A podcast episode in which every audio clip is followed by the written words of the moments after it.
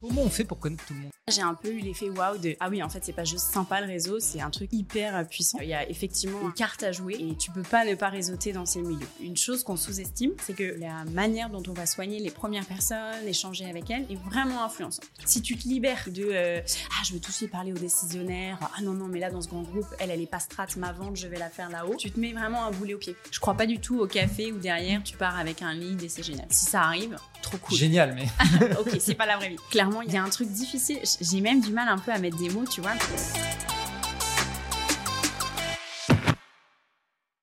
Avant de rencontrer Edith pour la première fois il y a quelques mois, j'avais entendu parler d'elle par au moins une dizaine de personnes différentes et à chaque fois que je disais que je la connaissais pas, on me répondait Quoi? Mais pourtant dans la tech elle connaît tout le monde. Alors bon, j'avoue au début c'était un peu vexant, mais c'était surtout super intrigant. Comment ça elle connaît tout le monde dans la tech? Comment elle arrive à avoir un réseau comme euh, celui-là? Et c'est en passant sur son profil LinkedIn que j'ai commencé à comprendre. Je manage un réseau premium et discret de 900 top managers, DRH, CEO, CFO, etc. Voilà. En bref, le métier d'édite, c'est le réseau. Bon, alors évidemment, j'ai pas pu m'empêcher de prendre contact avec elle pour comprendre comment elle faisait. Comment est-ce qu'on se crée un réseau comme celui-là? Surtout un réseau de personnes extrêmement sollicitées. Est-ce que ça amène vraiment du business? Et puis comment est-ce qu'on peut apporter de la valeur à 900 personnes au quotidien? C'est de tout ça et bien plus dont on parle dans cet épisode. Alors avant d'écouter, n'oubliez pas de liker, partager, mettre 5 étoiles sur Spotify et Apple Podcasts pour remercier Edith. N'oubliez pas également de me dire ce que vous en avez pensé dans les commentaires. Allez, bonne écoute. Salut. Salut. euh, alors, euh, on est là pour parler aujourd'hui de réseaux, beaucoup de réseaux, B2B, euh, Kali. On est là pour parler d'event. On est là pour parler euh, part-time aussi, si level. Euh, J'ai vu l'annonce ce matin sur LinkedIn, comme quoi vous vous lancez là-dessus. Donc euh, moi, c'est des sujets qui m'intéressent parce que bah, avec euh, avec Bulldozer, on est aussi confronté à ce type de besoin. Donc euh, voilà, ça m'intéresse. Euh, moi, la première fois que j'ai entendu parler de toi, c'est Guillaume Laguette de Ecopen Factory qui m'a parlé de toi et qui m'a dit euh, en fait, Edith, j'ai l'impression qu'elle connaît absolument tout le monde. il est gentil, Guillaume. Il est très gentil. et, et, et, du coup, je me, j'ai envie de commencer par une question qui est très très large, mais comment on fait pour connaître tout le monde? Je pense qu'au début, on commence tout petit. Ok. Euh, moi, perso, j'ai toujours eu l'ADN très réseau. Euh, faire des mises en relation, même hors de, du milieu professionnel. Donc, ça m'a toujours plu. Ah, mais attends, mais tu connais pas un gars? Rendre les petits services. Et euh, j'ai commencé à en faire mon métier quand j'ai commencé ma carrière à San Francisco, où le but c'était de rencontrer un maximum de retailers, d'investisseurs pour aider des boîtes françaises à venir aux US. Et là, j'ai un peu eu l'effet waouh de ah oui, en fait, c'est pas juste sympa le réseau, c'est un truc hyper euh, puissant. Euh, et j'ai continué de faire ça quand je suis rentrée en France, plutôt avec des cibles B2B hyper cadrées. Et aussi euh, chez French Founders, qui est un club de CEO.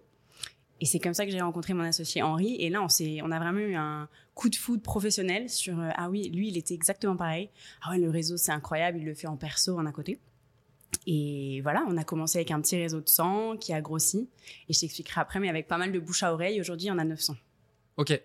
Ce réseau, donc, euh, quand tu étais à San Francisco, je crois que tu bossais pour euh, un truc administratif Exactement, gouvernemental, c'est ça? Business France, ouais. Euh, et du coup, moi, une question que je m'étais posée, je m'étais dit, il faut que je te pose la question, c'est quand tu travailles pour un service gouvernemental, administration, etc., il y a une portée qui est un peu politique. Mhm. Et la politique, l'image que j'en ai, mais je connais très peu ce monde, ça me semble être un milieu qui est très tourné autour du réseau et de d'aller serrer des mains, etc., etc. Donc, est-ce que le fait d'avoir euh, déjà, est-ce que tu confirmes que effectivement dans le métier que tu faisais, il y avait un, un, truc très politique et très Très. C'est la diplomatie économique, pas politique. Pour autant, c'est très lié. Ouais. Euh, tu es dans des dîners avec les ambassadeurs. Il euh, y, y, a effectivement un, une, une, carte à jouer et tu peux pas ne pas réseauter dans ces milieux. Ouais. Et tu dirais que cette compétence, mm -hmm. tu l'as développée dans ce cadre-là? Oui, je pense que j'avais pas mal de petites graines de ça déjà dans mon mindset, dans mon éducation, dans mes amitiés, etc. Mais euh, là, je l'ai vraiment eu et c'est trop chouette. En fait, tu commences un job à 24 ans, t'as pas du tout, t'as peur de rien, t'oses tout. Et je pense qu'aujourd'hui, avec un peu de recul, la moitié des choses que j'ai fait, j'oserais pas. Arriver euh, chez Trader Joe's et dire Hello, je suis Edith, euh, je travaille pour une boîte française. J'oserais peut-être pas le faire, mais ça a aussi aidé d'être dans un environnement hyper stimulant. Et les Californiens sont quand même euh, assez connus aussi pour ouais, euh, tout est génial, tout est cool, on ose. Donc ça m'a vraiment, oui, vachement impacté dans ma manière aussi de faire du business. Ok. Tu étais en quelle année? 2014. J'étais de 2014 à 2016. J'y étais aussi en 2014 Ah, San bah Francisco. et, déjà et- et- croisés. et en fait, euh, je me souviens aussi que ce qui m'avait choqué de San Francisco, c'était vraiment aussi ce côté tout est possible, etc. Et je crois que c'était une bonne période aussi d'un point de vue business où les startups, blablabla. Bon, voilà. Ok, très bien. Euh, Il y avait un momentum, clairement. ah ouais, non, mais clairement. Mhm. Et juste, du coup, pour recentrer, parce que je suis tout de suite rentré dans le vif du sujet, mais du coup, aujourd'hui, à Visio, quelle est votre activité et pourquoi est-ce que vous avez tout de suite considéré que le réseau, ça pouvait être quelque chose d'important dans le développement du business? Alors, donc deux questions. La première sur ce que fait Avisio. Euh, Avisio, c'est une société de conseil euh, RH. Donc, grosso modo, on travaille avec euh, environ 1000 boîtes. Un gros focus sur les entreprises de la tech, mais pas que, 70%. Et 30% de euh, soit des grands groupes, des ETI, des boîtes servicielles, pas mal de boîtes en région et aussi de boîtes internationales qui débarquent en France. Et dans les services qu'on propose, euh, on avait d'abord commencé, je te l'ai fait par histoire, historique. On avait commencé, et c'est pour ça qu'on a monté un réseau, un réseau d'experts, par vendre des services d'assessment. Le prix, c'était qu'Henri, ancien directeur commercial, et euh, Maxime, qui est l'autre cofondateur d'Avisio, lui, il était euh, CMO, se sont rendus compte que tu fais quand même vachement vite des erreurs de casting en recrutement. Et c'est hyper frustrant, tu perds du temps, l'énergie. Pour les équipes en place, c'est aussi super difficile à porter. Donc, c'était dit, nous, ce qu'on va vendre, c'est de l'assessment. Donc, c'est des évaluations métiers par des pairs. Donc, t'es CMO ou tu es CMO, tu veux embaucher ton futur Head of Marketing, tu vas le faire ACC, donc évaluer, par un CMO du réseau. Donc, il fallait avoir ce petit pool, donc c'était très sales et market au début. Mais si tu veux, c'était très pratico-pratique. Il s'est dit, bah tiens, on a besoin d'un réseau pour répondre à un service. De là, ça a développé toute une autre stratégie de, en fait, de ce réseau-là. Les gens ont assumé qu'on était chasseurs de tête. Trop rigolo parce qu'on n'avait jamais fait de chasse, aucun de nous n'est RH, euh, voilà. Mais ce réseau-là nous a aidé à faire de la recommandation. C'est comme ça qu'on a développé le deuxième service, donc Avisio euh, Recrutement, dans lequel le réseau recommande. Tu me vois venir. L'autre, ensuite, le mentoring, donc dans lequel le réseau, lui, vient mentorer des managers, soit des jeunes managers, soit des managers déjà confirmés, mais qui ont besoin de monter en puissance, soit sur une problématique business, une posture. On mentor même des founders, donc euh, avec tout ce que ça implique, et parfois difficile aussi de... ben, un gros moment d'humilité, je pense, quand tu as en tant que founder, tu as recours à du mentoring, à du coaching, à du service. Et euh, on a aussi un service de Avis- qui s'appelle Aviso In Residence, dans lequel on a notamment euh, 25 DRH seniors qui vont en mission chez client. Et le petit bébé dont tu parlais au début, c'est le dernier euh, petit né d'Avisio, c'est Avisio Part-Time, dans lequel toujours ce réseau a un grand rôle. Et euh, sur les 900, il y en a 300 qui sont temps partagé, fractional, on peut dire intérim, ce que tu Oui, Il y a plein de termes. euh, qui vont dans les missions chez les clients. Donc ça, c'est pour ce que fait Avisio. Et tu vois que finalement, ça répond aussi à ta deuxième question, Ouais, dans le sens où le réseau a été... en fait, le, vraiment, le fil conducteur, c'est le nerf de la guerre. C'est euh, notre ressource un peu centrale. Et c'est notre euh, trésor de guerre. On n'est pas un SaaS, on n'est pas une plateforme, on n'a pas vraiment une base tech-tech. Euh, et oui, c'est vraiment le petit trésor qu'on choisit au quotidien. Mais en même temps, au vu de l'histoire et de où vous commencez, le fait de la première activité, c'est de l'assessment par les pairs, naturellement, tu- mets à disposition déjà un réseau de gens qui vont être capables de faire de l'assessment, donc naturellement déjà, ton asset, c'est le réseau dont tu disposes. Exactement. En fait, euh, on a construit un réseau pour vendre un service d'assessment. Et du coup, on a développé des relations hyper fortes. euh, ça a aidé plein de boîtes à faire moins d'erreurs de casting, à recruter avec beaucoup plus d'objectivité, beaucoup plus de technicité. Et du coup, bah, tu crées des liens avec ces gens-là. On les voyait dans la régularité. La blague, c'est que j'ai commencé mon poste il y a trois ans et demi, euh, littéralement deux semaines après le confinement. Alors, on s'est dit, bon, faire du réseau à distance, ça va quand même être un peu compliqué. Et en fait, euh, ça rentre hyper bien, mais tu le vois toi aussi, ça rentre hyper bien dans le quotidien des gens. Mais le point commun, c'est on est resté sur ce capital, cette capitalisation de partager ton expertise. Tu vois, c'était le point commun dans l'assessment. C'est la même chose dans le mentoring, dans le part-time, même dans la recommandation. Tu partages pas ton expertise métier, mais tu partages ton expertise, euh, enfin ton réseau, quoi, les gens avec qui tu as bossé. Donc c'est vraiment le point commun. Excellent. Et finalement, c'est un peu comme si vous aviez verticalisé au fur et à mesure, enfin, vous avez intégré verticalement toutes les composantes des sujets euh, RH, en fait. euh. Mais euh, c'est exactement ça.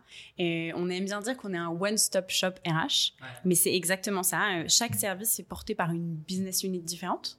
Donc on a vraiment euh, une forme d'autonomie. Je sais pas si tu connais le modèle de Speedboat qu'on a pas mal piqué à d'autres copains de l'écosystème tech, je connais pas du tout. notamment le, le, le groupe M33, Ok. qui est la logique de euh, prendre du risque, lancer des nouveaux services et de faire répartir une partie du risque, mais aussi du capital, par un business founder, donc qui est en fait un managing director qui gère un PNL, qui gère une équipe, etc.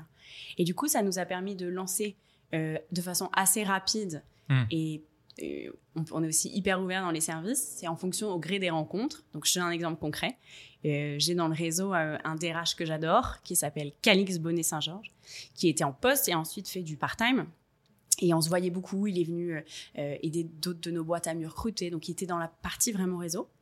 Et on a pareil, coup de cœur en se disant, mais attends, ce gars, il connaît aussi tout le monde, il partage vraiment notre ADN, partager l'expertise, toujours le service rendu, le réseau.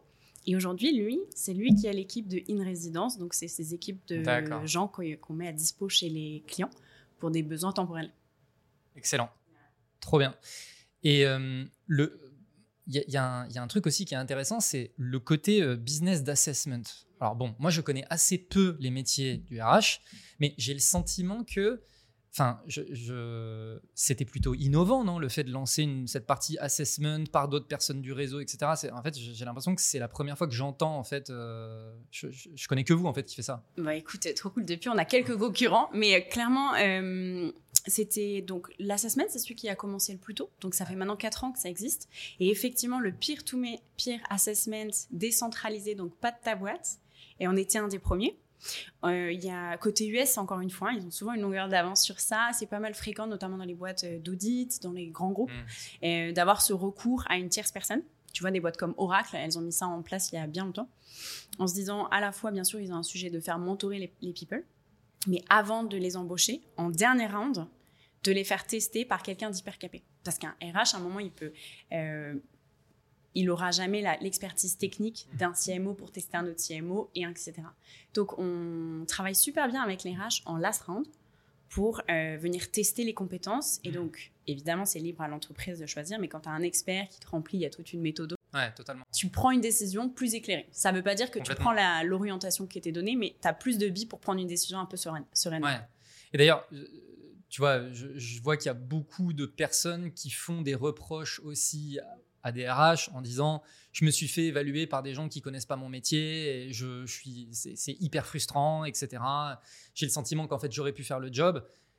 Là ça vient aussi remettre de l'objectivité finalement dans la décision et je trouve que c'est c'est pas mal. 100% aligné, c'est l'objectivité, la technicité et aussi, euh, c'est un super euh, booster pour la marque employeur. ah ouais Parce que quand tu es un CFO euh, qui a déjà été trois fois CFO, là, tu arrives dans une boîte pour un enjeu hyper précis, tu es content, potentiellement le CFO est déjà parti, tu es content d'avoir une conversation avec quelqu'un qui est euh, du même métier que toi, qui connaît tes problématiques. Et tu vois, dans le funnel, euh, souvent des X rounds d'entretien, ça amène une conversation métier Hmm. qui est plus la séduction de la boîte Ouais, ou du profil. On n'est plus du tout là-dedans, on est sur une espèce de bulle technique. Oui, on retombe un peu sur, sur quelque chose d'un peu plus froid finalement, mais c'est nécessaire pour le job parce que le quotidien, euh, voilà quoi. Ok, euh, intéressant. Donc pour, pour euh, mettre en place un réseau, moi demain je veux développer le réseau Bulldozer, et on a déjà eu une conversation à ce sujet, voilà. Mais je veux développer le réseau Bulldozer, c'est quoi le, quoi la méthode? Alors, je je sais pas qui je serais pour te dire voilà le kit 0 tout 100. En revanche, je peux te parler de, des différents jobs, à chaque fois les techniques que j'ai piquées un peu partout, partout et que j'ai testées qui ont marché. Et, euh, moi, je crois vachement au service rendu, on en avait déjà parlé. Ouais. Mais euh, le, on se rend pas compte, un réseau, il y a un gros effort au départ, mais il existe déjà chez chacun de nous, mais d'activer des gens que tu connais déjà ce que tu as fait pendant tes études, les premiers jobs, les stagiaires, les maîtres de stage, etc. On a déjà tous, même en début de carrière, une bonne petite base. Parfois qu'on n'active pas ou qu'on ne sait pas nourrir. Il faut pas arriver dix ans après, hello, bonjour, je cherche un job. Oui. Mais si tu entretiens de façon assez régulière, il y a plein de choses à faire. Moi, je suis moins dans les outils. Je sais qu'on a essayé de me proposer absolument toutes les plateformes de Ah, gestion de communauté. On en a parlé. Nous, on était plutôt off. Donc, l'idée, c'est d'avoir pas d'annuaire et pas de Slack. Donc, on est une plus grosse équipe. On est quatre à s'occuper du réseau. Heureusement, je suis pas toute seule. Et on a une logique de voir les gens dans la régularité. Et dans la vraie vie Et dans la vraie vie, ouais. Même si au début, on a commencé pas mal en visio. Euh, pour le coup, Guillaume Layette, dont tu parlais, on s'est beaucoup vu en visio avant de se rencontrer en vrai. Et c'était trop drôle au bout d'un an et demi de se dire Ah, donc c'est toi en vrai. Ouais. Comme avec toi, finalement.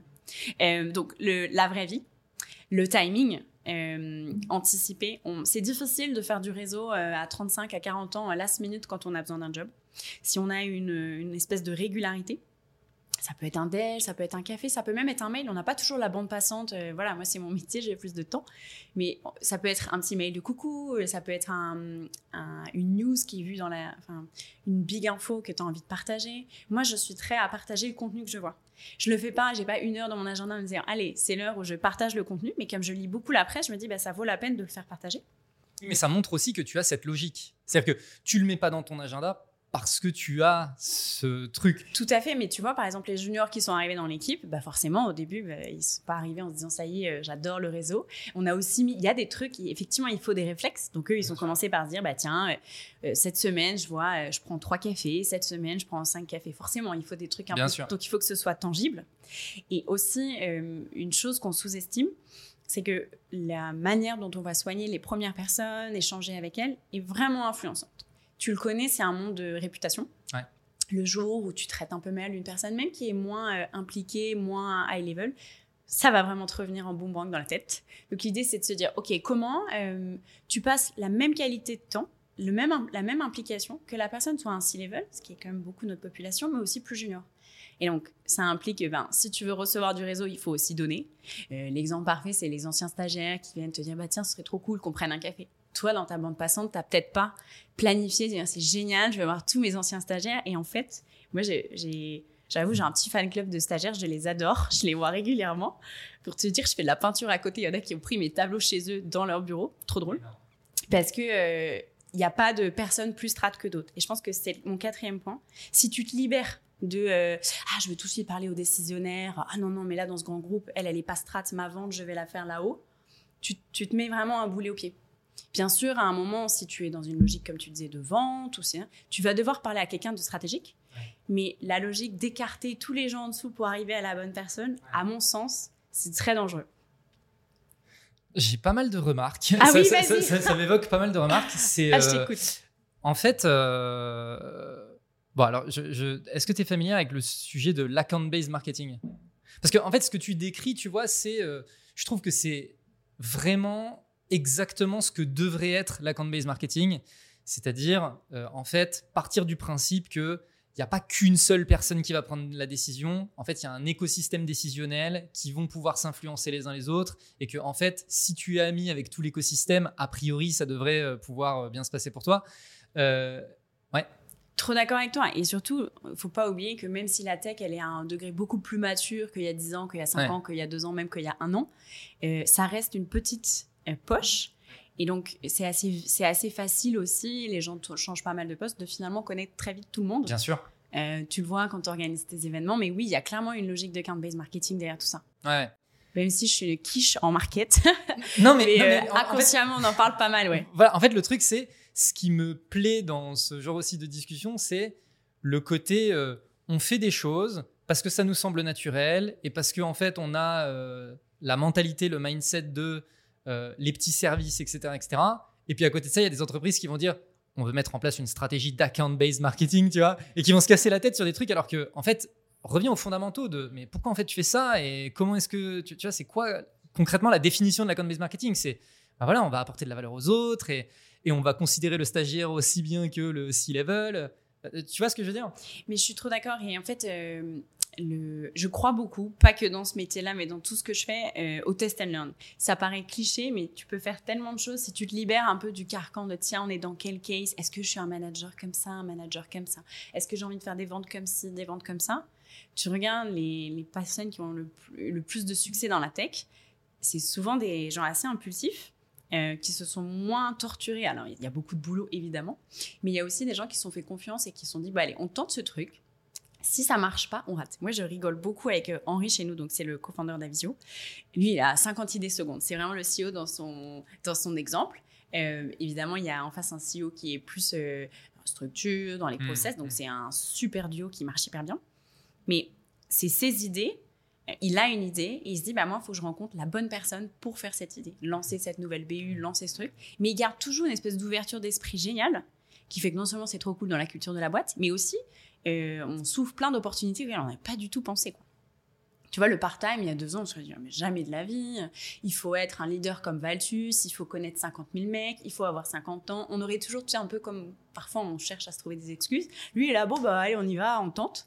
Et puis si ça va pas, euh, ça va pas. C'est pour ça que part-time, pendant un an, on n'a pas fait de com. On en avait parlé quand on- tout à l'heure, mais euh, on n'a pas fait du tout de communication. Ouais. On a fait notre bout de chemin, euh, voilà. Et on a fait seulement la com un an après. Donc c'était la petite blague euh, pour montrer que voilà, c'est bon, on croit à notre truc, ça marche, on a des exemples, on y va.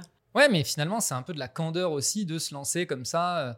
Euh, j'en avais parlé avec euh, Arthur Kérou, qui est le CEO de Vibe, où en gros, il disait que lui, bon, il a une boîte, beaucoup de succès, même avant, il a déjà monté des boîtes qui ont eu beaucoup de succès. Et quand moi, je lui dis, bah alors, comment est-ce qu'on fait pour monter une boîte et machin Il me dit, mais la candeur, en fait, c'est juste, tu crois en ton truc, tu y vas. Ah, euh, cette personne, oula, attends, c'est un C-level. On s'en fout, euh, va lui taper la discute et puis au pire, euh, tu te fais, tu te prends la porte et puis c'est pas grave, il y en aura d'autres, etc. Et j'ai l'impression que ça rejoint aussi un peu ça, mais et ça me permet de refaire le lien avec un, un point que tu as abordé qui est aujourd'hui, quand même, le réseau que vous avez, c'est majoritairement des C-level. Pour la partie réseau, c'est exclusivement même des C-level. Voilà. Donc ils ont tous euh, une quinzaine d'années d'expé. Et c'est pas des gens qui commencent pour la première fois un gros poste managérial. Sachant que si parfois dans la tech, euh, il y a des, hum, des intitulés qui sont pas toujours hyper euh, précis, euh, on est vraiment euh, garant de non, il faut qu'il y ait une certaine expertise pour que finalement Ouais. ces gens, peu importe la ligne métier, ils ont des problématiques communes, des sujets de gouvernance, d'orgas, de structuration, de sûr. management, et ils se retrouvent sur plein de choses. Ok. Et donc ma question c'était, on est quand même sur une population qui est très sollicitée, qui est très valorisée, qui est assez difficile d'accès. Et vous, c'est votre réseau. Et donc, comment est-ce que, au démarrage, tu arrives du coup à accéder à ce type de personnes?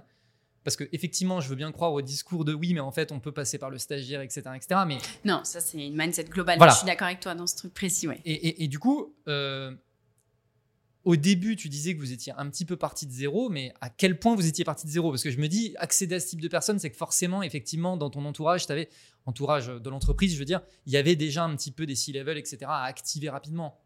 En fait, euh, que ce soit Henri ou moi, on avait déjà fait pas mal de ventes. Donc lui, il est directeur commercial, il avait euh, un réseau d'autres directeurs commerciaux qui, étaient moins seniors que les 15 années de maintenant, mais plutôt une dizaine d'années d'expé, mais qu'il avait ou vendu, ou il avait, d'ailleurs, anecdote, il avait lui-même lancé un Slack avec un groupe de directeurs commerciaux, parce qu'il avait déjà l'intuition bien avant qu'on se rencontre. Moi, j'avais aussi pas mal vendu à des gens strat, et j'ai dit, bah voilà, écoute, moi je lance ce truc, viens, on se parle. Et en fait, euh, il y a quand même beaucoup de gens on sous-estime qu'ils sont OK. Tu vois, j'ai par exemple, j'ai un exemple très concret avec euh, Barbara, qui est chez Mastercard, une des directrices market. On s'est croisés à un petit déj, toute une histoire, je te passe. Euh, et je lui dis, bah voilà, euh, littéralement, mon deuxième jour chez Aviso. Je lui dis, écoute, euh, moi, je suis confinée là-bas. par contre, quand ce truc, il s'arrête, on se reprend un café, j'ai plein de trucs à te raconter et tout, ça pourrait être cool. raison. Voilà. Trois ans et demi après, on se voit encore, elle m'a recommandé plein de gens. et tu vois, je pense que je la connaissais d'un truc qui est pas vraiment pro, on se voit cinq minutes, etc. Mais si tu tentes, et elle derrière, elle me dit, mais attends, mais je connais telle personne, il faut que tu les rencontres, que tu les rencontres. Et c'est vraiment l'effet boule de neige. Au début, l'assessment, on avait une vingtaine de DIRCO, de CMO, qui eux-mêmes ont dit, mais attends, ça plairait trop cette logique, comme tu dis, c'était innovant, ça plairait trop à telle personne, telle personne. Ils nous parlent, ah bah oui, c'est sympa, c'est pas trop impliquant, j'ai déjà un quotidien bien chargé, mais finalement, ce que tu me demandes, c'est très ponctuel, ça prend pas beaucoup de temps. Et du coup, ça grossit vraiment comme ça. Donc, un mix entre travailler le noyau dur et aussi euh, rester dans cette logique d'agrégation. Et comme les gens recommandent entre eux s'ils y voient de la valeur, s'ils sont pas trop sollicités, et si tu leur vends rien, il n'y a pas de coût de membership, il n'y a pas tout ça, et ben après, on finit par trouver un sweet spot sympa. Ouais. Je trouve que... Ça te répond un peu à ta question Ah, complètement, complètement, complètement. Ce que, ce que c'est- je step back un petit peu sur euh, la définition de ce qu'est faire du réseau. Parce que, bon, tu vois, moi, je me souviens très, très bien quand j'étais étudiant, où euh, globalement, bon, tu vois, euh, moi, j'étais étudiant, donc j'ai pas fait du marketing, etc. pendant mes études, mais euh, euh, tu vois, sur des sujets commerciaux, etc., il y a ce truc de il faut développer son réseau, mais, mais on te le présente d'une façon très transactionnelle. Tu vois, c'est il va falloir que tu ailles serrer des mains jusqu'à la vente. C'est un peu un truc que tu décrivais aussi un petit peu tout à l'heure, tu vois, c'est ah non non non mais moi eux je leur parle pas parce que ça va pas être le décisionnaire et tu- il y a ce truc très transactionnel et et en fait moi ça avait un peu développé un espèce de je me souviens au début que j'essayais de faire du réseau et je sens qu'il y a beaucoup de personnes qui font du réseau mais avec une pointe de cynisme de je le fais parce que faut qu'à la fin 10 euh, cafés égale un, un, un client signé, quoi. Exactement. Ou compter les points. C'est j'ai rendu ce service, il va falloir que de l'autre côté, j'ai le service rendu. Et, tu, vois ce que je veux dire? Tu as clairement raison. Et en fait, euh, on n'en a pas parlé encore, mais le réseau, c'est du temps long. Euh, tu peux pas. Alors, il y a toujours des contre-exemples, mais je crois pas du tout au café où derrière tu pars avec un lead et c'est génial. Si ça arrive, trop cool. Génial, mais. ok, c'est pas la vraie vie. Par contre, euh, quand tu prends un café, tu, tu pars de sujet, tu commences à mieux connaître la personne, tu revois, tu re-rencontres, etc. Tu vas, tu vois des events, etc. Et ça finit par apporter de la valeur dans les deux sens. Mais plein de fois, je rends des services et ça me revient pas tout de suite. Je le fais pas en me disant ça va me revenir, mais c'est un temps que tu maîtrises pas. Il faut, y a un vrai lâcher prise. Peut-être qu'en fait la personne que tu as aidée il y a deux ans et c'est vrai dans le perso aussi, un jour tu sais pas pourquoi à l'off de boule elle va t'écrire ah c'est super, j'ai vu ça, euh, j'avais trop eu un bon échange, viens on se parle, on adore. Mais peut-être qu'en fait c'est des mois, des années après, ou peut-être comme on a eu pas mal. Ah, ben j'ai parlé de toi, un dîner, un gars qui cherche, je sais pas si tu peux aider, mais allez-y, parlez-vous. Et le ça, c'est un temps immaîtrisable. Donc, c'est difficile pour les entreprises structurées de se dire, on rajoute une, communauté sur le tard, on définit une proposition de valeur et, euh, et on y va, youpla boum, il y a quatre personnes euh, qui lancent des cafés et on a six mois de business pour voir si ça rentre. Quand à l'inverse, tu te dis, entre guillemets, c'est un centre de coût, mais ça peut rapporter gros à l'équipe. C'est pour ça qu'on bosse beaucoup avec le market, euh, avec, mmh. avec d'autres équipes en interne. Mais faut le rentabiliser quand même tout ça à un moment donné. Parce qu'on on en a parlé en off juste avant, c'est aujourd'hui, vous n'avez pas d'équipe commerciale. Ouais. je vais t'en reparler, mais c'est atypique. Et, et, côté marketing, finalement, c'est votre plus grosse initiative marketing. À un moment donné, c'est quand même ça qui amène le business. Et donc, t'envisages le temps long, ok, mais il faut payer les factures à la fin du mois. Clairement. Alors, euh, il faut voir, j'aime pas trop ce mot, mais comme le réseau comme un centre de coûts comme une ressource que tu aurais au central, comme tu as des HR, comme tu as du market, de la finance. Euh, on est clairement un sujet d'image, tu le connais dans les startups, il y a encore plus que dans les grands groupes. Il y a un sujet de quelle est ta place sur le marché, qu'est-ce que ta, ta boîte, ou nous, c'est en l'occurrence, c'est un service, raconte de Avisio, raconte de Bulldozer. Euh, et clairement, il y, a un, il y a un truc difficile. J'ai même du mal un peu à mettre des mots, tu vois, mais euh on est dans une logique qui est à la fois long terme, à la fois euh, on sait que c'est un cost à très court terme pour la boîte, mais c'est aussi un truc qu'on a envisagé. On a une équipe market de deux personnes, en fait trois.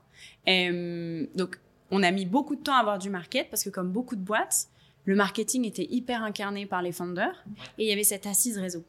Quand on a monté la boîte, on s'est jamais dit c'est génial, les clients ils vont revenir d'eux-mêmes, ils vont se recommander entre eux. On était basé sur un autre problème qui était ok comment dans notre quotidien on fait grossir ce réseau? Avec des coûts hyper limités en réalité. C'est un déj de temps en temps, euh, des coups de fil, des trucs. Bien sûr. Faut, faut aussi se dire financièrement c'est très petit. Faut démystifier le truc. Totalement. Exactement, faut démystifier. Euh, on se prend un café, euh, voilà, l'impact est limité.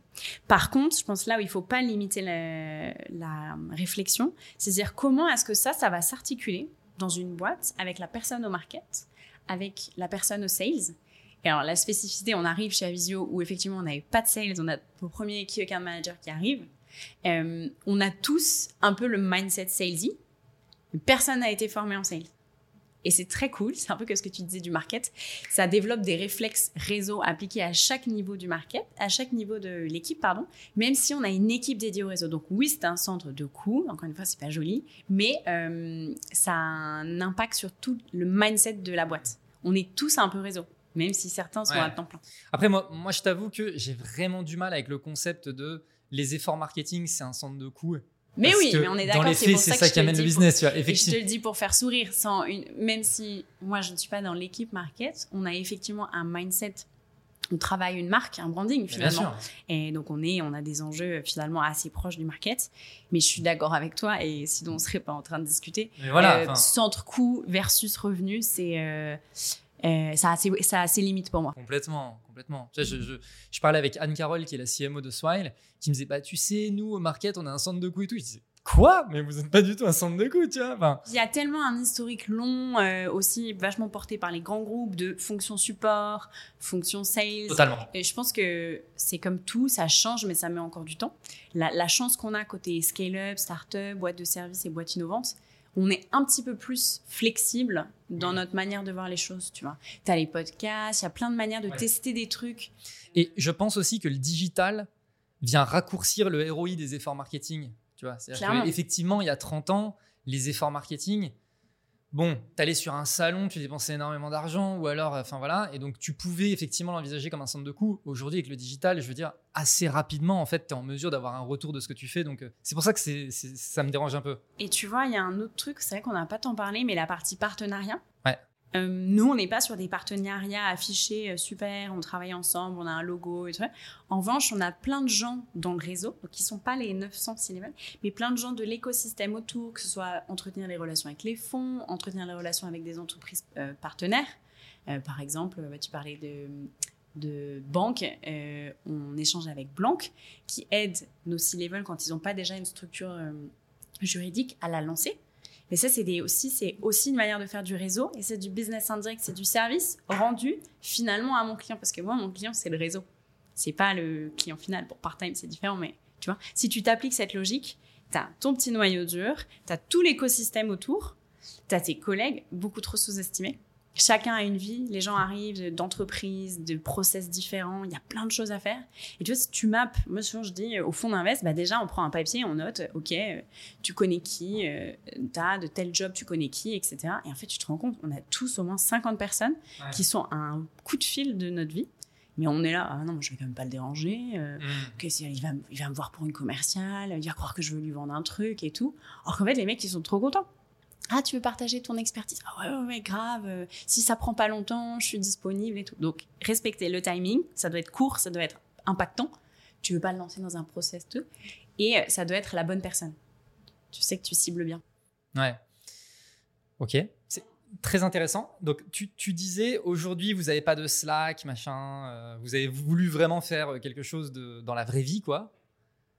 Comment est-ce que, est-ce que vous avez tout de même des tools pour euh, gérer ce réseau, ne serait-ce qu'en interne et, et moi, il y a une question aussi qui m'intéresse, c'est est-ce que vous traquez de la data? Alors, moi, je suis un peu obsessed avec la data. Donc, oui, on est très outils en interne. Ok, très cool. On est une entreprise euh, no-code.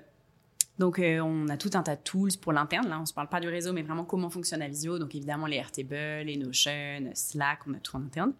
Euh, les HubSpot, je t'en passe, tu les connais tous. Euh, ça, ça nous permet en interne, nous, d'avoir une bonne connaissance et de garder aussi l'info. Donc, c'est des tools, on utilise aussi. Je ne sais pas si tu connais ce CRM super qui s'appelle RCRM pour Recruit. Et c'est un CRM à double entrée, candidat et client. Donc, on a tout un tas euh, d'outils. Le grand jeu, comme toutes les boîtes, c'est bah, aujourd'hui, on est 86. Comment tu fais circuler l'info, comment tu plugs tes différents tools ensemble, etc. Mais donc, on est très outils en interne. Ça, c'est trop cool. Euh, Tu vois, les gens chez nous, il y a une personne au produit, ils ont été mentorés, au marketing, ils ont été mentorés, etc.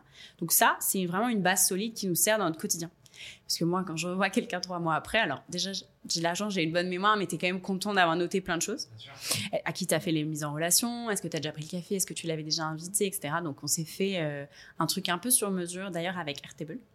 Euh, Aujourd'hui, euh, je pense qu'il a beaucoup de valeur. Et euh, je suis un peu réticente à changer. Je laisse la porte ouverte, mais euh, on a customisé un outil qui n'est pas du tout fait pour ça au début, mais avec ce dont nous, on avait besoin. Et après, sur la partie réseau à proprement parler, donc plus nous, l'interne, notre manière de le gérer, mais comment on interagit avec eux, eh ben, on utilise les outils internes. Et après, par contre, on les voit dans la vraie vie. Et on a aussi évidemment une newsletter, etc. Une stratégie d'event assez claire. Mais euh, c'est du WhatsApp, du téléphone et de la vraie vie. Donc eux, ils sont pas mis dans des Slack, ils sont pas mis dans des channels, dans des annuaires et autres. Ok. Donc ça reste outillé, mais c'est que de l'interne. Ok. Je reviens sur le point que tu disais avant sur les partenariats, parce que donc là, au travers de ton réseau, en fait, il y a un peu deux niveaux. Il y a les membres du réseau et les partenaires. Clairement, c'est ça. Mais déjà, c'est quoi la différence entre les deux? Euh, ça veut dire que dans mon quotidien, on anime ce réseau-là avec l'équipe. Ouais. Donc ce réseau des 900. Mais pour que ce réseau-là, en fait, on est, c'est comme un petit laboratoire. On est au cœur de, ah, voilà les problématiques donc, euh, récurrentes. Je suis CFO, en fait, l'os sur lequel je tombe tout le temps, c'est celui-là. Ça nous donne une stratégie d'événementiel. Ça nous donne aussi une, ah, mais attends, en fait, euh, il y a peut-être un outil qui existe sur le marché pour répondre à ce mail-là. Ou il y a peut-être une personne qui est la bonne personne pour répondre à ce truc-là. Donc nous, derrière, effectivement, il y a comme ce deuxième halo de réseau qui lui, et ça peut être des partenaires, ça peut être des ressources, ça peut être la bonne personne qui aide, et qui du coup, on voit dans une manière de façon beaucoup moins régulière, mais avec lesquels on envoie parfois du business, ou parfois on rend un service, etc. Donc ça peut être, comme je te disais, des incubateurs, pardon, des incubateurs, euh, des fonds, des entreprises de services. Tu vois, mais il y a plein de fois où je dis, euh, on regarde côté Avisio, ok, une boîte, elle a besoin de tel type de profil, on ne sait pas faire. Je peux aussi appeler un chasseur que je connais bien en disant, bah, écoute, euh, nous, on, sait, on saurait faire, mais pas forcément bien, ça va prendre du temps, c'est nul pour le client. Parlez-vous. Donc tu vois, c'est cette espèce de... Comme dans la vraie vie, tu as tes amis, et puis il y a un peu des connaissances que tu peux activer de temps en temps, euh, si tu en as besoin, si c'est le bon moment, etc. Donc c'est un peu ça les deux cercles. ouais. Très bien. Tu as parlé rapidement de la stratégie événementielle. Oui. Vous faites pas mal d'événements. Euh, comment est-ce que vous créez les événements? En fait, tu vois, si je prends un petit peu du recul sur, sur ce que vous faites, j'ai le sentiment qu'une grosse partie de votre activité, finalement, vu que le réseau fait vraiment est partie prenante de la stratégie et des efforts, etc. Tu vois le, ce que tu mentionnais sur euh, rendre les petits services. J'ai l'impression que cette phrase qui peut paraître anodine sur le, un peu la manière de développer son réseau, même, au- enfin, je veux dire, vous faites des événements. J'ai l'impression que l'objectif de l'événement, c'est de pouvoir aussi rendre service à des personnes de votre réseau. C'est ah oui, je sais qu'ils ont ces problématiques-là. Bon, ben, on va créer un événement pour les aider à répondre à cette problématique-là.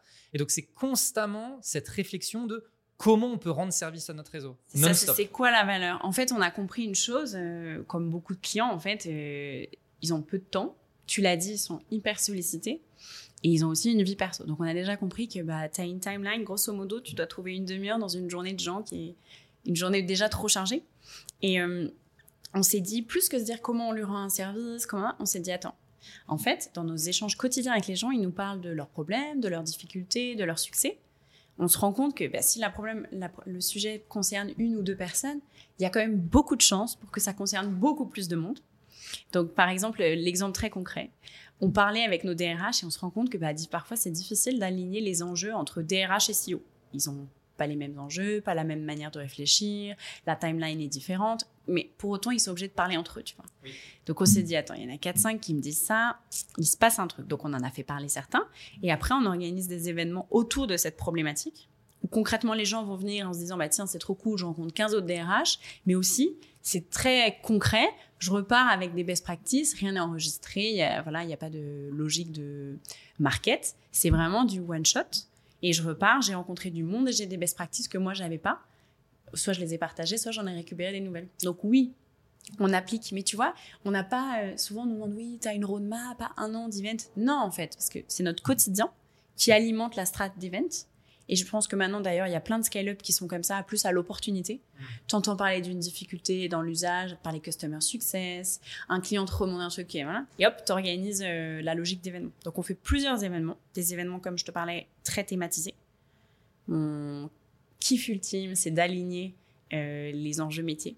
Comment tu fais mieux bosser ensemble différentes paires Ok. produit customer success, euh, finance, euh, CEO, finance DRH, market sales. Bon, c'est le tarte à la crème et on adore.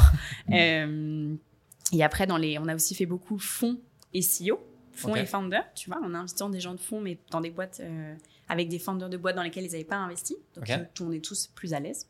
Euh, donc ça, c'est vraiment le, le- la stratégie d'événements thématisés. Et à l'inverse, on fait des événements beaucoup plus libres, notamment un déjeuner mensuel, qui lui a pour objectif de décloisonner. Mais tu sais pas trop qui tu vas rencontrer. Tu sais que tu vas rencontrer des gens sympas, mais en fait, à côté de toi, il y aura un DRH, un CMO, une CFO, une Customer Success.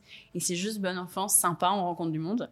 Nous, on le fait pas du tout avec une logique de dire Ah, super, on va aller gratter du lead, parce que c'est quand même difficile de dire au- autour d'un déj Bon, alors, euh, est-ce que tu Qui est-ce qui recrute en ce moment? C'est ça. Des petits enjeux, j'ai vu une levée. Non, c'est vraiment une petite bulle. Et c'est, ça crée aussi euh, notre ADN. Ça a créé l'ADN du Bien réseau, sûr. tu vois. Ouais. Bah, c'est une vraie logique de réseau, pour le coup. Clairement, ouais. Euh, encore une fois, on n'est pas du tout dans le cynisme de on va organiser ça en espérant qu'à la fin on va pouvoir. Moi, je t'avoue, j'ai un peu la FOMO de mes propres déj. Donc, on se disait, bah, ce serait cool qu'on alterne, on soit pas tous là à tous les déj. Et euh, en fait, on aime trop. C'est vraiment un super moment. Parce que les gens, ça parle de tout. Forcément, tu parles pas que du pro. Bien sûr. Tu crées une relation un peu sympa. Euh, et ouais, c'est, Ok. c'est des événements agréables. Ce qui, ce qui est intéressant aussi, c'est que vous, votre business, c'est un business RH, et pourtant, tu organises des événements sur des sujets qui ne concernent pas les RH. Clairement, oui. Et t'as raison. Mais parce que nous, si tu veux, euh, sur les services, donc quand les gens vendent des services à Visio, la semaine, le mentoring, effectivement, notre interlocuteur, comme c'est un produit RH, c'est souvent le RH. Mais en fait, très souvent, c'est pas le RH. Ça peut être le directeur marketing qui ferait par exemple mentorer quelqu'un dans ses équipes. Ça peut être le fondateur qui dit bah attends, en fait, euh, moi je, je, recrute un DGA, euh, voilà. Donc on a une multitude d'interlocuteurs. Et même si on est des services RH, euh, on parle à des décisionnaires mais qui ont des métiers différents. Oui, puis généralement, le besoin de recrutement, il vient du service et ensuite il remonte au RH parce que c'est la personne qui est chargée de faire ça. Mais toi, en fait, tu viens prendre le besoin à la source, en quelque sorte. Euh, et aussi, oui, mais c'est oui, c'est vrai, clairement. Euh, et est-ce que tu penses que, parce que vous, vous êtes sur un marché qui est alors, le, sujet RH, c'est un sujet qui est très vaste, euh, votre marché peut être gigantesque, etc. Mais aujourd'hui, vous vous êtes quand même un petit peu, en quelque sorte, spécialisé, ou on va dire, vous avez vraiment une expertise sur le milieu de la tech, etc., qui est finalement un marché assez niché. Parce qu'en plus de ça, vu que vous vous adressez des C-level, le prérequis, c'est il faut qu'il y ait un C-level, donc la boîte, elle doit quand même être d'une certaine taille. Euh, donc, c'est finalement un marché qui est quand même plutôt niché. Tu seras d'accord pour le dire? Mmh. Ok. Est-ce que tu penses que toute cette stratégie, et tu vois, vous n'avez pas de sales et pourtant vous avez ça arrive, ça arrive. etc., Oui, c'est vrai que ça arrive. Grosse pression d'ailleurs. Euh, est-ce que tu penses que ça, ce que vous avez réussi à faire, c'est applicable à des boîtes qui ont des marchés beaucoup plus vastes? C'est une bonne question. Euh, c'est toujours plus facile de graviter dans un univers que tu commences à maîtriser que d'aller vers des boîtes plus grandes. Mais on a moins parlé de ça, mais dans les 30, je te parlais un peu des 70-30 chez nos clients. Et on travaille quand même avec pas mal de grands groupes. Tu vois, on a par exemple fait du mentoring chez Chanel, où là, tu arrives avec euh, vraiment euh, un cycle de vente complètement différent, une manière d'aborder la relation client super différente. Moi, je crois que si je faisais que de la tech, je m'ennuierais. Alors, je m'ennuie pas facilement, mais quand même. Parce que justement, le fait d'avoir systématiquement un nouveau challenge, tester euh, des nouvelles cibles, des nouvelles tout, c'est faisable. On a un grand exemple, euh, je ne sais pas trop si j'ai le droit de dire le nom. En gros, une entreprise euh, me dit oui, on arrive un peu tard, mais en gros, les ventes, c'est compliqué pour nous. On va lancer une strate d'événementiel. On peut pas mettre quelqu'un au réseau, mais on va mettre l'event manager. Tu vois, c'était la ressource qu'ils avaient déjà en interne. On va la faire lancer des events. En fait, les events, ils cartonnent parce que comme d'habitude, si tu as un peu, si as bien bossé ta proposition de valeur, tu sais quelle est ta cible, bah, en fait, c'est la magie, mais les gens viennent et ils vont rajouter de la communauté derrière. Donc c'était, tu vois, c'était un peu un pari. On va pas investir tout feu tout flamme dans un grand groupe euh, avec euh, des nouvelles ressources, des process lourds, coûteux et tout, mais plutôt qui en interne pourrait déjà tester un espèce de side project et euh, ensuite on va lui confier. Donc cet exemple de grand groupe, ils n'ont pas déroulé une strat, tu vois. Donc c'est un exemple qui, selon moi, montre que ça peut passer dans différentes tailles de boîtes. Et un jour, je te dirai dans la boîte. ok. Et est-ce que ça scale, tu penses? Le réseau Non. Alors, euh, souvent, euh, ça déçoit les gens, mais on est une boîte quand même de service. Moi, je crois pas trop au scale dans le service. Parce que la valeur du service, c'est la valeur de la qualité ou la surqualité que tu donnes. Donc, euh, on est aussi hyper vigilant. Tu vois, on n'a pas vocation demain à ce que dans le réseau, il y ait 5000 personnes. Ils seraient tous accompagnés, mais tous mal accompagnés. Donc, je pense qu'il faut aussi accepter que dans les boîtes de service, la valeur de la boîte, c'est la valeur encore beaucoup du patron de, en moins du décisionnaire. Et il faut pas avoir les yeux trop gros. Les yeux plus gros que le manche, il faut se dire, euh, dans les boîtes de scale, c'est euh, il y a parfois un peu la tentation, c'est moi en ce moment, forcément, avec la, la fermeture du marché, mais d'aller un peu trop vite. Et j'ai parfois des conversations super intéressantes avec des boîtes qui disent bah ouais, je vais embaucher 50 personnes au réseau, enfin à l'équipe community, on va faire un truc de dingue, partnership. Hein en fait, euh, comme c'est du temps long, c'est pas de la renta instant. Donc, il faut quand même que la boîte soit dans un mindset. Les choses peuvent scaler, mais il faut leur faire vivre euh, au moins six mois de business. Euh, et il faut pas s'imaginer que si on m'avait dit on passe de 100 à 900, moi j'aurais dit mais vous êtes complètement fou, monsieur. Je n'y crois pas une seconde. Mais juste si tu testes, finalement, ça marche. Oui. Je sais pas si ça répond. J'étais un peu embrouillée, mais, Tant, que la clé d'entrée c'est la qualité des relations et la qualité du réseau, finalement, euh, ok. Par contre, point intéressant que, que tu mentionnes et qu'on a déjà aussi mentionné tout à l'heure, c'est euh, le ROI, c'est pas ça. Donc effectivement, vas-y, on va recruter 50 personnes et vas-y, let's go et ça va nous aider à scaler. Oui, tu vas être déçu parce que toi, tu vas regarder à la fin du premier mois ce qui se passe, tu vas voir qu'il s'est rien passé. Exactement. Et tu vois, je pense que c'est déjà un problème qu'adressent les CMO dans leurs équipes. À chaque fois que tu lances une nouvelle initiative, tout, ok, on leur dit, ouais, t'as X mois pour que ce soit rentable. Et après, c'est le fou la poule. Ah oui, mais j'avais besoin de plus de personnes pour arriver à l'objet. Ah oui, mais pour. Enfin, tu vois. Ouais, Et je pense que finalement, c'est une problématique très market 100%. qui existe aussi chez les sales. Vas-y, on empile. le- J'ai un CFO qui m'a fait trop rire. Il m'a dit Mais moi, les directeurs commerciaux, je peux plus les supporter. Ils disent tous, ils te racontent tous qu'on va empiler les sales pour arriver à l'objet. Alors que lui, c'est l'objet qui détermine comment tu vas faire ta strat de nombre de personnes, de nombre de sales. Mais en fait, ils ont tous les deux raison. Personne Oui, n'a tort. C'est juste qu'il y en a un qui voit. le-. Exactement. Et je pense que ça, c'est. euh, la question de la timeline, de comment on arrive à un objet, elle existe dans tous les métiers et pas que dans la tech. Et, particulièrement en ce moment, où globalement, je te rejoins sur le côté market, c'est bon, le marketing, il va falloir qu'on ait de la croissance, mais en même temps, on va vous couper les coûts. Euh, oui, mais du coup, comment moi je fais En fait, là, il y a un problème, euh. Ouais, on vient à un moment trop intéressant dans lequel, euh, des, en tout cas pour la tech, dans lequel euh, il y a un assainissement aussi des pratiques, euh, les boîtes se transforment, tu dois faire plus avec moins, il y a une réflexion aussi de la seniorité, des founders qui changent, des DGA qui arrivent. Donc je trouve que vraiment c'est trop excitant. C'est une manière très positive de voir les choses. Parce que, Ah, mais ça, mais parce que Mais bien sûr, il y Moi, a. en ce moment, je suis en train de discuter avec des gens, ils sont pas du tout excités par ce moment, tu vois. Donc, non, mais ok, toi, tu trouves ça plutôt excitant, le côté on assainit les choses et on repart sur des choses un peu plus rationnelles? Ouais, alors excitant, c'est comme tout. Hein, euh, ça a aussi mis des gens dans des situations horribles et euh, évidemment, on peut pas envier ou parler de ça positivement.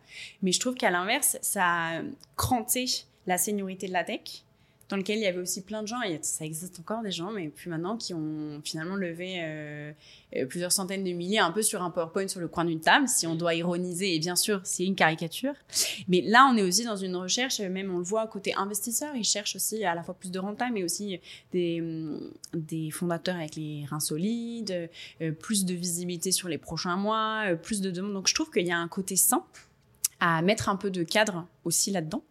Euh, donc voilà, je suis assez curieuse de voir, euh, là il y a les premiers signes intéressants côté euh, IPO qui reviennent, donc je suis assez curieuse de voir comment vont se passer les six prochains mois. ouais. J'ai l'impression que tu sais, c'est un peu la sortie de l'adolescence. Je sais pas si tu vois ce que je veux dire, tu sais. Où, Ouais, on, on est tout foufou, euh, on est en pleine crise, etc. etc. Puis après, tu arrives à l'âge adulte, puis tu commences à payer les factures et tu te dis Ah ouais, en fait. J'ai un, un CMO qui m'a dit la semaine dernière, bon bah tous ces jeunes adultes, ils sont devenus adultes, et c'est exactement ce que Voilà, tu dis. C'est exactement ça. Ok. Et donc là, vous. Donc, la nouveauté, mais comme tu disais, la nouveauté publique, mais en fait qui se faisait déjà un petit peu en back-office chez vous, c'est euh, le côté part-time. Oui. Bon, moi, j'observe naturellement de ma position le fait que sur le marché, le côté part-time, etc., c'est vraiment quelque chose qui est en train d'exploser. Vous, bah, ça m'intéresse de savoir, bah, toi, de ton regard, euh, quel regard tu portes sur le, marché et l'augmentation de ce type de demande et en quoi c'est intéressant pour les entreprises de faire euh, appel à ce type de service et, euh, et un peu ta prédiction, tu vois. Sur, euh, Ouf. Non mais Euh, voilà, t'as- Euh, alors, clairement, tu as raison, le part-time, il a le vent en poupe, euh, comme euh, CRO a eu le vent en poupe il y a deux ans, comme euh, product marketing est grave à la mode. On est quand même un métier de mode. Euh, pour autant, je pense que sur le part-time, ça répond à vraiment deux enjeux. Il y a évidemment la conjoncture économique, qui fait que bah, il y a plein de CMO qui autrefois auraient été embauchés 120, 150, et là, il n'y a plus ces gros postes-là euh, pour s'aligner sur leurs attentes salariales en termes de package. Donc il y a aussi un, pour certains un passage forcé à bah j'ai pas trouvé le job qui me plaît à la hauteur des attentes euh, financières, du coup je tente le part-time. Ça c'est une première population. Mais il y a aussi plein de gens qui euh, arrivent plutôt à un moment de tech plus mature, qui ont été une fois, deux fois si level, et ont envie de se dire, ok, bon, bah, grosso modo, euh, j'ai 40 ans, j'ai eu trois gros postes de direction dans un métier, qu'est-ce que j'ai envie de faire? Et c'est, ça répond aussi, du coup, à une maturité de la tech qui est, bah, on peut tester d'autres trucs. Grosso modo, tu es euh, CMO de la plus grosse des scale bah, qu'est-ce que tu fais après? Et donc, moi, j'observe beaucoup. Soit tu vas en free, donc euh, tu lances le format part-time, soit tu le testes dans le long terme, soit c'est carrément une révélation et tu ne veux plus faire que ça. Le deuxième schéma, c'est plutôt euh, assez pragmatique. C'est euh, bah, j'ai repéré un, des jobs, mais j'ai pas encore le vrai coup de cœur, donc c'est un peu de la transition. Mm. Tu tentes ça. Et le dernier cas de figure, c'est aussi tous ces C-level qui sont partis en grand groupe. Et c'est rigolo parce qu'on a tendance à dire oui, c'est start-up ou grand groupe. Moi, j'observe que les profils les plus chers, les plus capés ont souvent vu les deux. Mm. Euh, et les grands groupes sont hyper preneurs d'avoir quelqu'un qui a vu différentes choses aussi avant Bien et sûr. inversement. Ouais. Donc il y a, hum, y a, pour résumer tout ça, j'étais un peu longue, excuse-moi, mais il y a une opportunité marché, une envie des gens de, bah, on est trop mature, maintenant qu'est-ce qu'on fait? Et aussi euh, un- une place un peu, euh, c'est pas très engageant pour ton parcours, c'est toujours cool de dire que tu as testé quelque chose freelance et tu peux revenir en arrière facilement. Tu peux rebasculer vers un CDI, tu peux rebasculer vers un grand groupe. Donc je trouve que c'est hyper flexible. Et est-ce que tu penses que le timing de marché, on en revient encore une fois à ce timing de marché de en ce moment c'est quand même pas très jojo. Est-ce que c'est pas finalement le timing opportun pour ce type de poste, mais que une fois que les choses seront euh, de retour à des choses un peu plus stables, c'est moi c'est la question que je me pose, tu vois. Est-ce que est-ce que dans deux ans ce sera toujours autant quelque chose vu que bah ça y est, les entreprises elles auront peut-être de nouveau les moyens aussi de pouvoir faire appel à des gens à temps plein, euh, etc. T'en penses quoi? Oui et non, pour te faire une belle réponse. Oui, euh, oui, il y a des gens qui aussi de même dans deux ans vont se dire, mais en fait, euh, j'ai envie de retrouver un quotidien, des collègues, un CDI, tout ça. Ou aussi l'autre constat, bah non, en fait, je suis pas fait pour vendre, me trouver des missions. J'aime mon expertise métier, mais demain, en fait, je me rends compte que être part-time, c'est aussi être assez sales, se vendre soi-même. Et de l'autre côté, on est à un moment où, côté scale-up, côté start-up, il y avait quasiment pas de recours à du part-time et à des fonctions d'intérim. Surtout donc- pour des C-level. Exactement. Et du coup, peut-être que ça va s'éteindre un peu dans deux ans, mais on arrive aussi, c'est le début d'une vague. Tu vois, les grands groupes, ils sont hyper habitués, on discute avec Novartis, ils sont hyper habitués à avoir euh, des gens qui arrivent, une durée déterminée, il y a une roadmap, on sait quand ils arrivent, ce qu'ils partent, ce qu'ils laissent, etc. Et je pense que oui, il y a un effet mode où ça va se dégonfler, mais plutôt du côté des gens qui font le free. Et de l'autre côté, il y a quand même un truc très pérenne qui est euh, des tailles de boîtes qui n'avaient jamais eu recours accèdent désormais je te passe tous les avantages que tu connais encore mieux que moi, financiers, etc. Mais donc, je pense que c'est aussi une nouvelle tendance qui n'existait pas du tout. Mm. Et du coup, encore une fois, assez curieuse de voir ce que ça va donner. On dira, parce qu'on on fait des choses aussi complémentaires, toi et moi, mais, euh, Oui, oui. mais ouais, ouais, à suivre. Et notamment sur certains métiers spécifiques. Comme Ben, tu vois, il y a une- l'effet moche, je le vois beaucoup, moi, sur le market. Parce qu'ils ont été beaucoup impactés aussi par le contexte. Donc, il y a beaucoup de gens disponibles pour faire de la mission. Mais il y a des missions, des jobs sur lesquels il n'y avait pas de retour à des personnes externalisées et où c'est un peu nouveau. Les sujets de VP Legal, euh, donc General Counsel, de Finance, ça existe déjà depuis un moment. Ouais. DRH, c'est quand même assez nouveau. Tu vois, quand on a lancé cette BU-là, euh, euh, il y a maintenant deux ans, il y avait très peu de demandes. Et là, euh, ça éclate. Donc, les choses avancent un peu euh, au fil de l'eau. Et je pense qu'on a des petites surprises. Il y aura peut-être même d'autres jobs sur lesquels on n'a pas du tout pensé qu'en fait, le, le- le freelancing est trop bien. J'ai ma première demande de DGA part-time, deux jours semaine. Donc, je- trop excitant. Et Ah ouais. typiquement, la boîte dit bon, bah écoutez, nous, on ne peut pas encore avoir un DG. Le fonds ne nous a pas dit on a besoin d'un DG en plus de nous deux, mais on sent qu'on a envie de step up, structurer un modèle, euh, être encore plus organisé, transformer la boîte de l'intérieur et préparer l'arrivée de quelqu'un plus tard. Et du coup, ils veulent pendant six mois avoir quelqu'un deux jours semaine pour. euh, Mais pas sur du conseil, quoi. Vraiment quelqu'un qui est présent. euh. Alors ouais, ça va- t'as raison, c'est un mix. Euh, Comme c'est une place à prendre, le job n'existe pas. Ah ouais. Il y a forcément un peu de conseils. C'est les gens que, là, a priori, la personne qui va y aller, c'est quelqu'un qui a déjà pas mal fait de conseils avant aussi, vu des exemples différents. Mais tu vois, c'est, ça montre bien qu'il y a plein encore de surprises business Ouais. auxquelles on n'a pas du tout pensé. Et où finalement, bah oui, trop cool. Tu peux pas encore te payer un DG, c'est trop tôt. Tu sais pas ce que tu créé dans la job desk, tu sais pas ce que tu lui confierais. Mais tu peux déjà tester des formats un peu sur mesure. Euh, voilà. Donc je pense qu'il y a plein de trucs. euh, tu vois, pourquoi pas un head of community part-time. euh, je sais pas, à mon avis, une belle petite surprise. Cool. Euh, c'est quoi les prochains challenges de Avisio? Ah, il y en a plein. Euh, je pense que le, le challenge, euh, alors récurrent, on va dire, c'est de garder notre niveau de qualité. Et- parce que maintenant on est 86, donc ça veut dire la qualité externe vis-à-vis des clients, mais aussi la qualité interne dans nos process, dans nos manières de nous structurer, de communiquer en interne. C'est le cliché de toutes les boîtes, mais je pense que vraiment en service c'est encore plus vrai. Et après, euh, le, le, le, oh, le- le- l'enjeu plus business, euh, en tout cas pour ma part, c'est sur la partie part-time. C'est justement de se, se dire, bah, nous, on a un chouette problème, c'est qu'on a plein de gens euh, qui font du part-time dans notre écosystème, qui nous font confiance. Comment on continue de trouver la bonne personne pour le bon métier et d'aller, ce qu'on commence à faire, d'aller aussi vers des tailles de boîtes différentes. Tu le disais tout à l'heure, comment on reste pas que dans la tech. Donc, on a une grosse stratégie en région. On a des gens basés euh, à Annecy, à Lyon, je te l'ai fait euh, sans, euh, dans euh, à Aix, à Bordeaux, à Nantes et à Lille. Excusez-moi si j'oublie quelqu'un.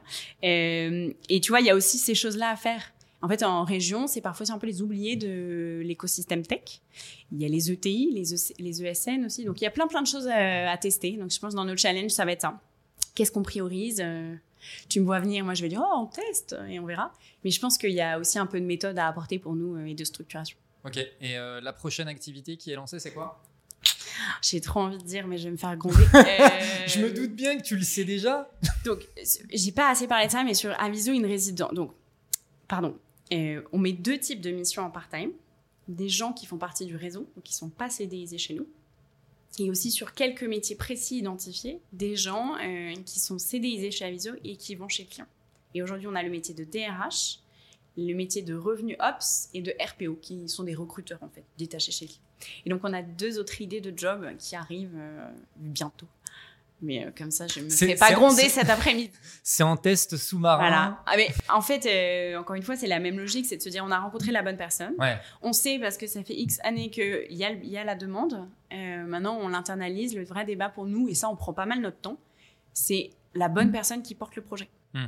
Parce que finalement, c'est un, c'est un patron de boîte. Euh, c'est pas forcément, euh, si on prend exemple, euh, je sais pas, de CPO, Chief Product Officer, on cherche pas un bon Chief Product Officer, on cherche quelqu'un qui a été Chief Product Officer, mais qui en fait aujourd'hui veut être patron de boîte. Donc on se donne pas mal le temps de trouver les bonnes personnes, mais là il y a, il y a des trucs sympas qui arrivent. Ok, très cool. Bah, j'ai hâte de voir ça. Euh, j'ai l'impression qu'on a fait un tour déjà assez sympa du sujet. Tu, tu vois d'autres euh, points euh, Non, je pense que c'est très bien. Ouais, on est, on Ouais. est pas mal là. Mais c'était trop chouette en tout cas. Merci beaucoup Edith. Euh, merci à tout le monde d'avoir écouté, regardé l'épisode. Bah, comme d'habitude, le petit j'aime, partage, tout ça, tout ça. Et puis, où est-ce que nous, on te retrouve? Et LinkedIn ben dans un café très vite. Ah Et bah oui, sinon, dans un café. euh, ouais, sur LinkedIn, on est pas mal actif, avec plaisir. Euh, mon nom c'est du coup Edith Zeller et on aura l'occasion, enfin à dispo, que ce soit des stagiaires ou autres. Je serais ravie d'échanger. Voilà. De toute façon, je mettrai les liens dans la description. Trop bien. Merci encore Edith Merci à toi. et à plus. À très vite. Salut. Do it! Just do it! Don't let your dreams be dreams. Yesterday, you said tomorrow. So just do it! Make your dreams come true! Just do it!